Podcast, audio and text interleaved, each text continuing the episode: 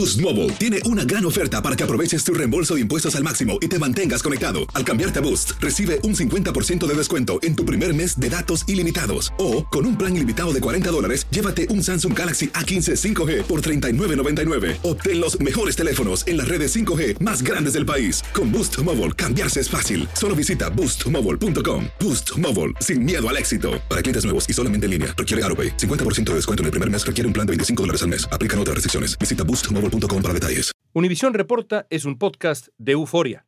Nos faltan más de 1.600 mujeres en Nuevo León.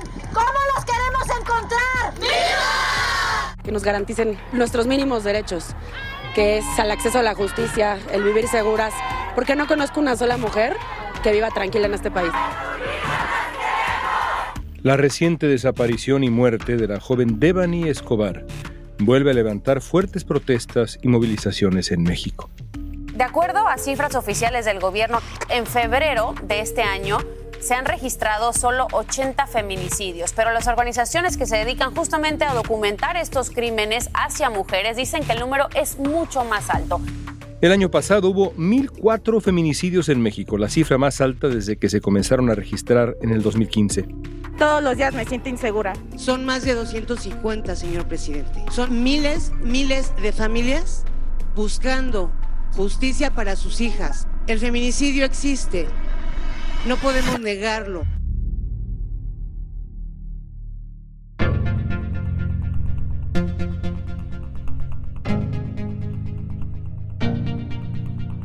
En México desaparecen siete mujeres cada día.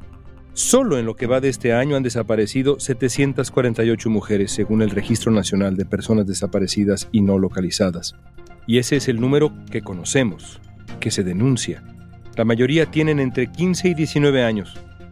Hasta ahora, la respuesta de las autoridades no ha sido efectiva.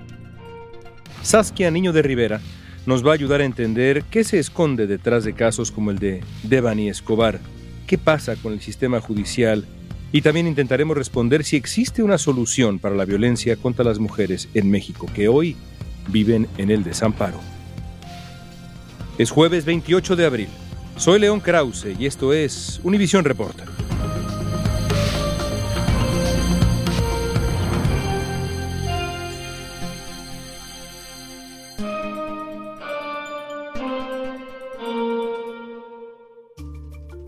Saskia Niño de Rivera es activista y psicóloga especializada en criminología y política criminal.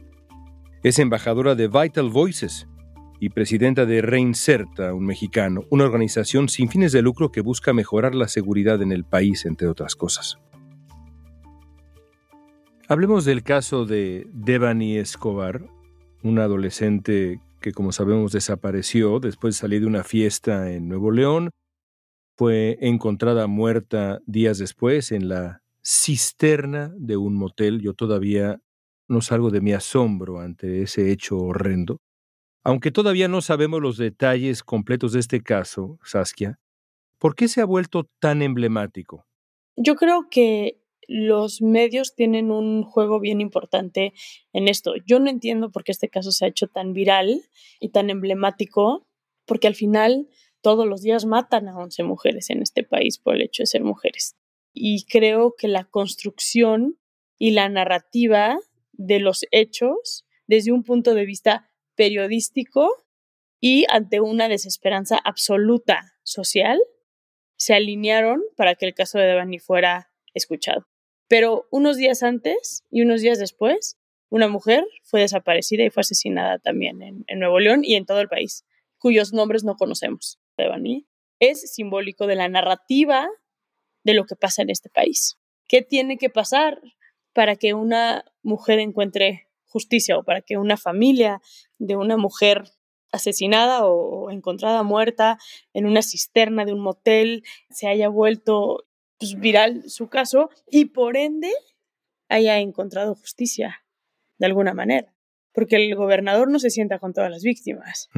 El fiscal no le habla personalmente a todas las víctimas. Entonces, lo peligroso de entender que en México vas a encontrar justicia siempre y cuando tu caso se viralice y llegue a las altas autoridades. Y eso es sumamente doloroso para quienes llevan muchos años buscando a algún familiar o llevan muchos años buscando justicia. Devani Escobar desapareció el 9 de abril y su cuerpo fue encontrado 13 días más tarde dentro del tanque de agua de un hotel en la carretera Monterrey-Laredo, que había sido revisado por las autoridades cuatro veces. En la última fotografía que se tiene de Devani se puede ver a la joven de 18 años sola, de pie, en el kilómetro 15 y medio de la carretera. En lo que va de este año han desaparecido 26 mujeres en Nuevo León.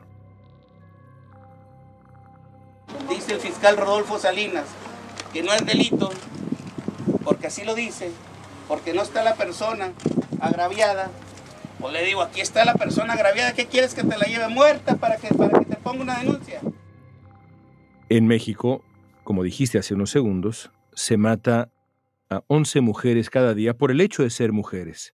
Y tú has dicho, al mismo tiempo, que es importante ponerle rostro a esos números, que no nos podemos quedar en las cifras. En ese sentido, yo supongo que la imagen de Devani parada en esa carretera tan estremecedora la imagen, en cierto sentido ayuda a darle visibilidad a esta lucha, ¿no?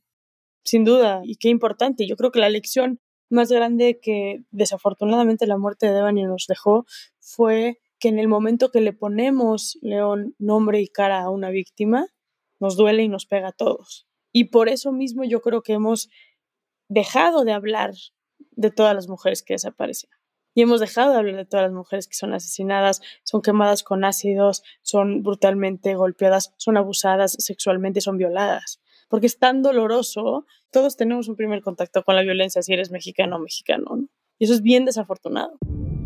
Lo último que supimos el sábado fue que iba a un evento, a una comida, y de ahí ya no se conectó ya no supimos nada de ella. Nosotros hacíamos llamadas a su celular directamente a buzón, mensajes de texto, WhatsApp, Messenger y pues no teníamos respuesta.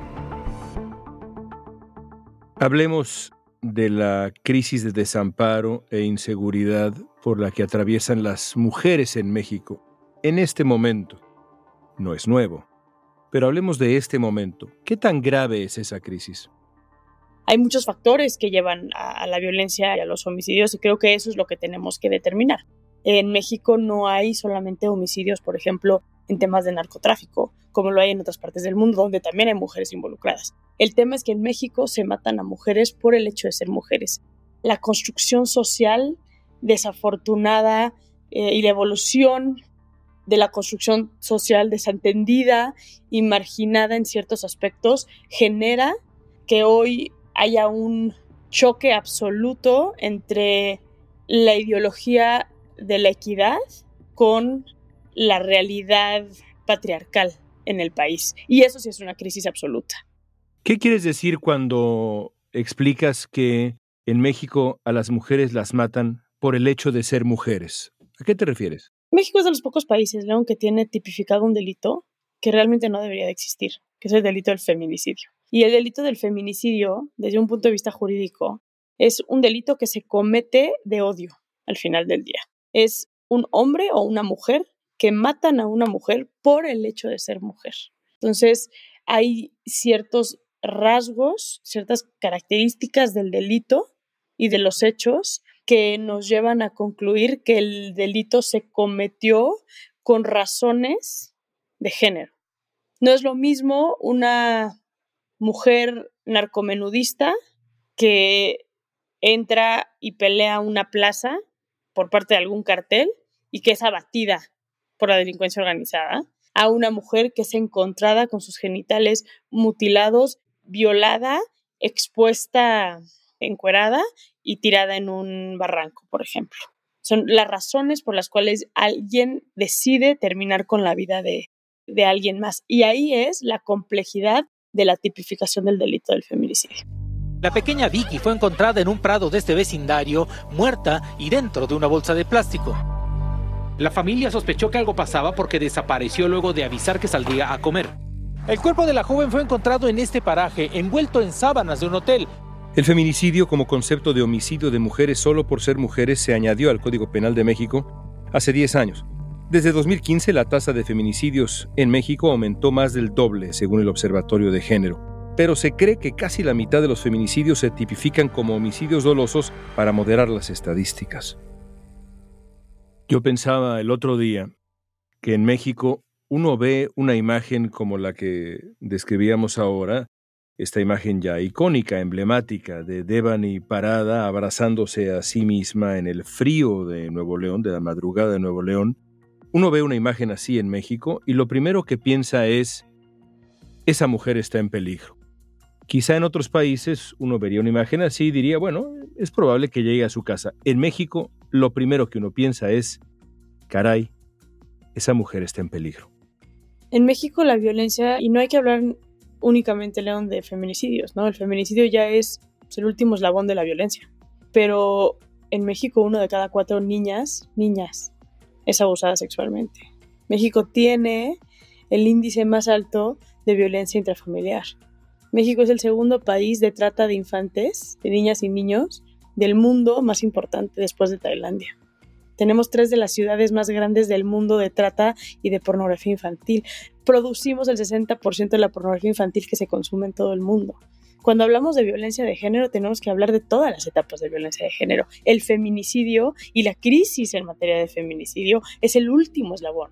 Ya cuando llega a este nivel donde tienes a personas que ya son capaces de quitarle la vida a una mujer, que terminan el asesinato de una mujer, es un constante sentimiento de esto lo pudimos haber prevenido. Si tan solo contáramos con las instituciones correspondientes, como una policía, por ejemplo, que en el momento que deban y por decir algo se tuvo que bajar del taxi porque el taxista la acosó sexualmente, que ella hubiera tenido la protección de parar a una policía y saber que iba a llegar a salvo a su casa. Pero ahí hay una institución fallida donde en este país las personas no confían en las policías.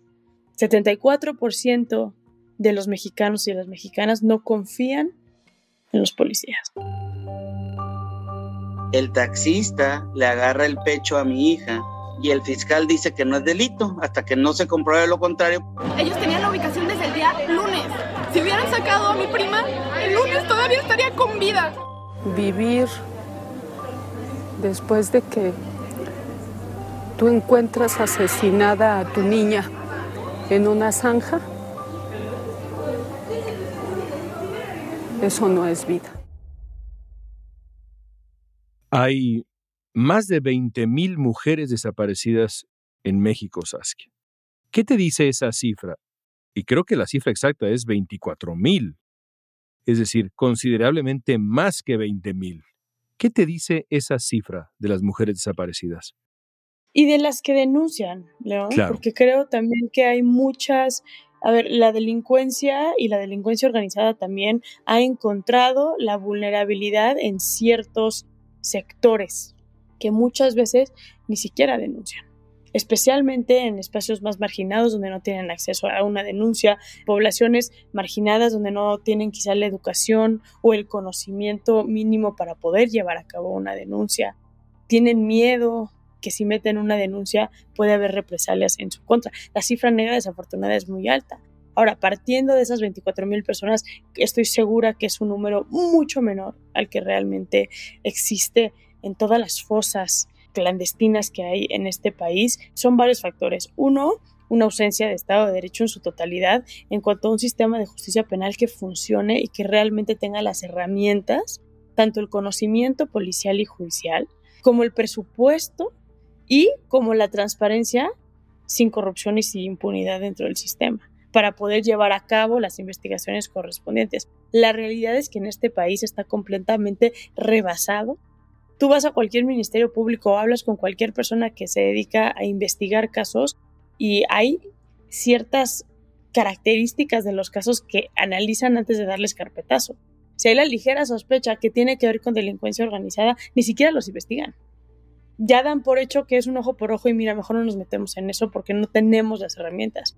Yo entrevistaba a un feminicida que tiene 83 feminicidios el otro día y lo están procesando por 13. Sí, ya tiene 346 años más una pena vitalicia por los 13 feminicidios. Pero ¿dónde están las 70 víctimas que siguen buscando a su familiar? Es un asesino serial. Es un asesino serial, sin duda. Pero el procesar esas 70 se vuelve, digamos que, pues ya no tiene sentido para las autoridades porque tienen tanto trabajo que dicen, este cabrón ya está en la cárcel y se va a quedar en la cárcel el resto de su vida. Pero lo que no estamos entendiendo es que hay 70 mamás buscando a sus hijas. Creo que ahí es súper importante que se entienda que hay muchos factores que llevan también a que en la desaparición se quede la impunidad de esta manera. La corrupción, la ausencia de presupuesto, o sea, es una locura. Déjame sumar un número más. De esas 24 mil mujeres desaparecidas, 5 mil, de nuevo, de las que sabemos, son adolescentes y niñas. 5 mil. Tú conoces este tema mejor que mucha gente y duele preguntarte esto, pero ¿qué hay detrás de la desaparición específica de miles de niñas? Un tema de trata. Es un tema de trata y un tema de prostitución forzada y de pornografía infantil. A ver, México, lo que es Cancún, Acapulco, Tijuana y Guadalajara, son cuatro de las ciudades más importantes a nivel mundial en prostitución infantil. La gente viene a México, especialmente los europeos, los canadienses y los gringos, vienen a México porque saben que en México no pasa nada. Estas niñas son o vendidas o robadas de sus casas, de sus familias, llevadas a otro estado, privadas de la comunicación con su familia como tal y prostituidas. Cinco mil. Cinco mil. Si no es que más. El papel de las autoridades ha sido un factor determinante en la poca efectividad para resolver casos de desapariciones.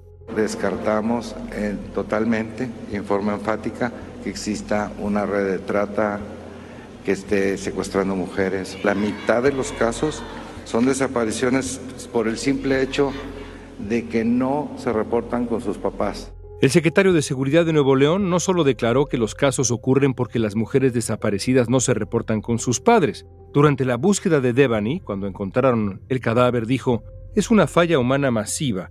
Allí estuvieron cuatro veces y no encontraron nada. Y no es la primera vez que pasa en las búsquedas de este mundo, discúlpenme. Más de 5.000 personas han firmado una petición en la página change.org para que el secretario de Seguridad de Nuevo León renuncie a su cargo.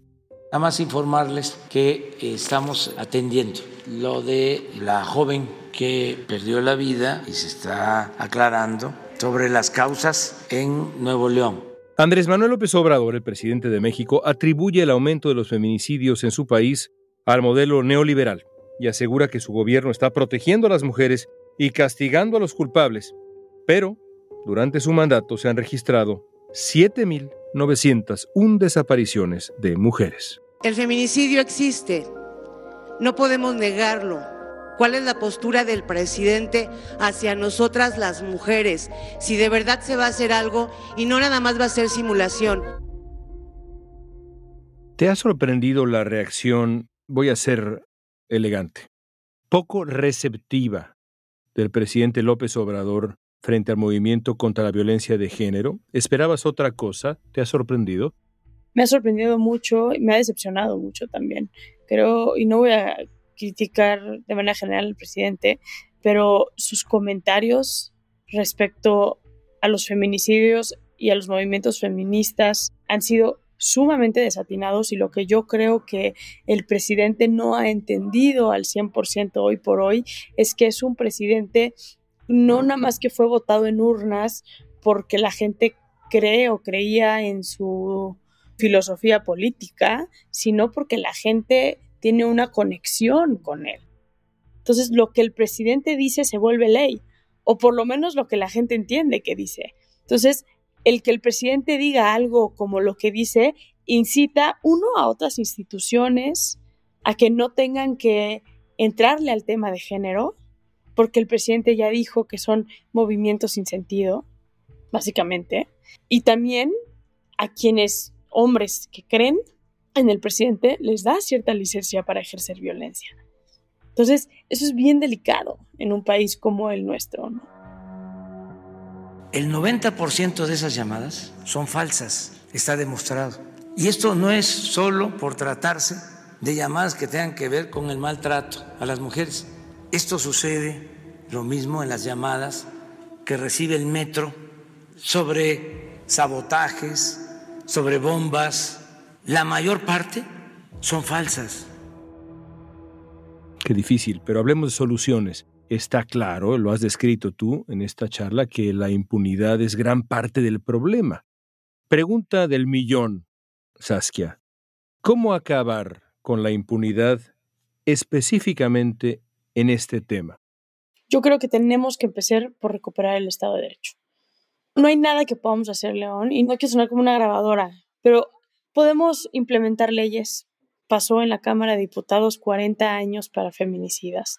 Y eso no nos da nada si las policías no tienen las capacidades y las herramientas para procesar el delito del feminicidio. Y prefieren ni siquiera tipificar el delito de feminicidio porque qué flojera. Porque qué flojera. Porque se vuelve tan complejo. Mejor métanla ahí como homicidio culposo y listo y se acabó, ¿no? Yo creo que hasta que no haya una reforma que voltee a ver el sistema de justicia penal para adentro y atienda toda la corrupción, la falta de profesionalización y la ausencia de capacidades que tienen quienes son las autoridades de un sistema de justicia penal, no hay absolutamente nada que se pueda hacer más allá de prevención primaria para erradicar la violencia de género en este país. Y si el Estado mexicano no entiende que con ausencia de Estado, de derecho, no vamos a lograr la percepción de justicia con los y las ciudadanos, va a ser imposible que avanzamos en cualquier otra cosa. Por último, Saskia, hay estas voces que hemos escuchado últimamente en redes sociales, testimonios de gente que dice, bueno, mi hermana me llamó para decirme que a partir de hoy va a compartirme su localización, me va a mandar un mensaje con la información de cómo va vestida, por si ocurre cualquier cosa. Tú, evidentemente, eres mujer, pero también eres madre de una joven, muy joven mujer. ¿Te atemoriza que tu hija crezca en México? Sin duda que me atemoriza. Me da mucho miedo y me da mucha tristeza porque yo amo mi país profundamente y no me gustaría tener que salirme de mi país. Amo ser mexicana, amo vivir en México y amo mi país por sobre todas las cosas. Y por supuesto que me da miedo que mi hija viva en este país. Pero también me da miedo que el propio movimiento feminista nos retraiga en el movimiento. Porque algo que también se está escuchando hoy, bien por las que dicen te voy a mandar mi ubicación para salir de mi casa. Pero ¿sabes cuánta gente también León está diciendo ya no quiero salir de mi casa? Mucha. Tengo miedo salir de mi casa. Y estamos regresando entonces a la mujer a su hogar. Cuando el sacar a las mujeres a la calle a trabajar, a seguir sus sueños profesionales, a tener una vida propia, independiente, íntegra, ha costado parte de la lucha. Y hoy ese miedo está regresando a las mujeres a sus casas. Y eso también es sumamente importante y sumamente peligroso. Saskia, te agradezco tanto esta conversación. Gracias. Al contrario, León, te mando un abrazo y gracias por el espacio. Todavía las autoridades siguen culpando a los padres de las mujeres desaparecidas porque dejaron que sus hijas salieran solas. Todavía hay quienes culpan a las víctimas de feminicidio por haber salido solas. Mientras tanto, el gobierno mexicano, uno tras otro, sigue sin ofrecer respuesta a las 24.000 familias de las mujeres y niñas desaparecidas. Y no hay un sistema que les garantice justicia alguna.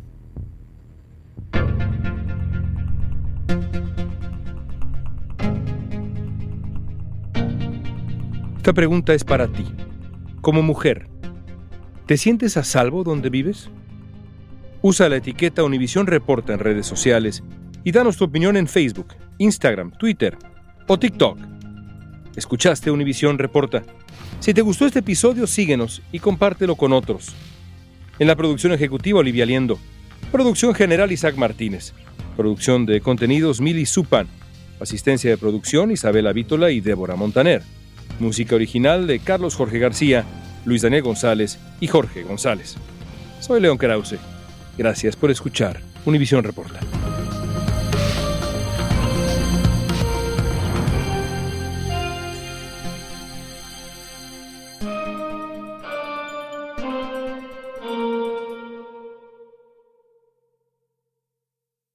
Boost Mobile tiene una gran oferta para que aproveches tu reembolso de impuestos al máximo y te mantengas conectado. Al cambiarte a Boost, recibe un 50% de descuento en tu primer mes de datos ilimitados. O, con un plan ilimitado de 40 dólares, llévate un Samsung Galaxy A15 5G por $39.99. Obtén los mejores teléfonos en las redes 5G más grandes del país. Con Boost Mobile, cambiarse es fácil. Solo visita boostmobile.com. Boost Mobile, sin miedo al éxito. Para clientes nuevos y solamente en línea, requiere AroPay. 50% de descuento en el primer mes requiere un plan de 25 dólares al mes. Aplican otras restricciones. Visita boostmobile.com para detalles.